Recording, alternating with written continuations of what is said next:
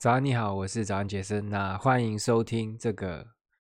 醒醒吧，你不会创业自媒体的创业实录的第六十三集。那我今天要跟你聊的这个内容呢，是做内容行销它最重要的一件事情。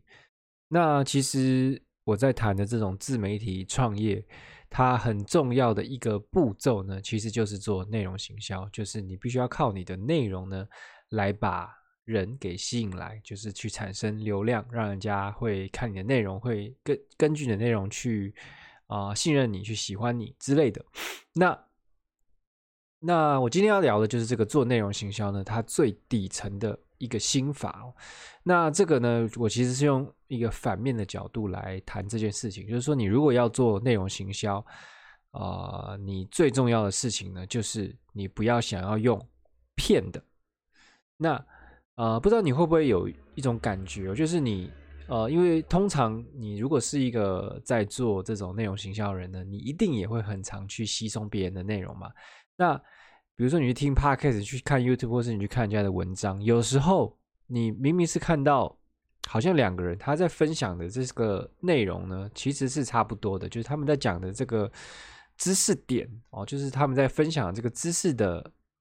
的点呢，就是基本上是一样的。但是呢，有些人他分享的起来呢，你就会觉得啊，虚虚的、空空的，好像没有打中那个很重要的点。那有些人分享呢，就可以很接地气。那这个到底是为什么呢？那就因为有一些人呢，他就是用骗的。那骗可以分成很多种嘛，就是有一种骗呢，他就是。他就是专门来骗，所以他可能是抄袭别人的文章，那或者是他只是去把国外的文章翻译进来，那他也不讲说他是翻译，他就把它当成是自己的文章。那这种这种骗是最低级的，不就不是我今天要讨论的范围。那我要讲的骗呢，是另外一种骗。那这种骗呢，他其实不是刻意要骗，只是因为这个他做内容行销的这个人，他以为他一定要用一个。啊、怎么样？专家的角度来分享，大家才会去信任他。那但是呢，当你还不是专真的专家的时候呢，你却硬要用一个专家的角度来谈的时候呢，你在别人的眼中看起来就会像在骗，就会虚虚的，就像是你现在去谈跟这个 Gary V 一模一样规模等级的啊、呃、内容行销，那别人就会觉得说，也不是别人会觉得，应该是说。别人在看你的内容的时候呢，他就会觉得这个他不一定会发现到，但他就会有一种感觉，他觉得你在讲的东西不是完全真实的，不是你完全相信的，不是你真的体验过的事情，因为你可能就只是啊，你看过了别人分享的这个内容，所以你就把它也拿来再重新再讲一次。但是呢，你其实也没有真正验证过这个东西到底可不可行，或者这个东西到底是不是真的。所以呢，就是别人看起来会觉得虚虚的，会像在骗。那这样的做法呢，我不能说它完全没效，应该说还是会有人被骗哦，对不对？因为因为不管怎么样，就是会有人被骗啊。反正你就是，即便是你就是做一些不是你真的。认识的不是你真的熟悉的内容了，你就是这样弄，大家一样还是觉得哇，你可能蛮厉害之类的，所以还是会有人被骗。但是这个就不是长久之计啊，因为你终究会被揭穿的，而且你的内心深处呢会很空虚，就是因为你在分享的都是别人的东西，你也不是你自己啊真的变成那样的时候，你再来分享，所以这个这个空虚其实也是怎么讲，是很不健康的，就是你会觉得。呃，怎么讲？这个就是真的冒牌者症候群，它不是，它不是一个病，它就是你真的是冒牌者，所以它不是一个冒牌者症候群，它就你真的就是一个冒牌者，所以啊、就这样的状态。那到底该怎么办才好呢？其实我在非常多的内容都有重复的去提到，就是说，其实我们在做这个自媒体创业的时候呢，在做内容行销，我们不用是一个专家，也可以分享很有价值的内容。啊，就是我们不用是一个专家，也可以分享很有价值的内容。那实际的做法呢，其实就是走在别人前面一点点。那要怎么走在别人前面一点？就是你在这个这个课题上，你多花一点时间去做研究、去学习、去反思。那更好，当然就是你去大量的行动跟实验。那其实光是分享，就是我前面讲的那些事情呢，啊，就是分享这些过程呢，其实就已经很有料了，它就已经很有价值了。但是，当然还可以再更往前一步，你还可以再分享更棒的东西是怎么样？就是你前面不是在这样啊、学习、研究、反思、行动、实验吗？那通常你这样做的时候，你就可以完成一些。事情你可以做做到一些，做产生一些结果，做出一些结果。这时候呢，你就把这些结果呢再回拆成哦可以执行的步骤。因为你前面在分享的这个过程是怎么讲？应该很零散的，因为你其实你自己也还在一个探索的阶段嘛，所以你当然是不会完全知道说要怎么走。那之在之后呢，等你完成，比如达到某一个结果之后，比如说你累积到。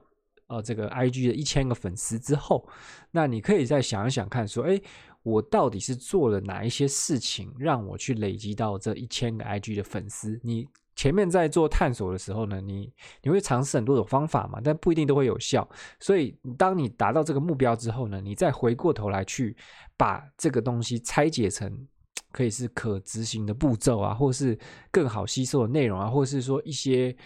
嗯，可以启发别人说，到底怎么做会让你离这个目标更近的一些方法，那就是这样的内容就会非常有价值。那就对他，如果跟你有同样的目标的人呢，这样的内容就会有非常巨量的价值，因为他们就会很喜欢嘛，因为这就是就是很接地气的东西。所以，也就是这样的做法呢，就是内容行销的最棒的一条路，它就是可以把很虚的东西做成实的，因为。你讲的东西就是你亲自这个研究、学习、反思、实验过去总结来的东西，它就不是你听了谁谁谁这样讲啊，所以你也跟着这样讲，那就完全不一样嘛。所以你就不会变得好像只是在学别人讲一些漂亮话，然后打高空啊，而是你去分享这种踏踏实实来自你个人的啊一些经验。那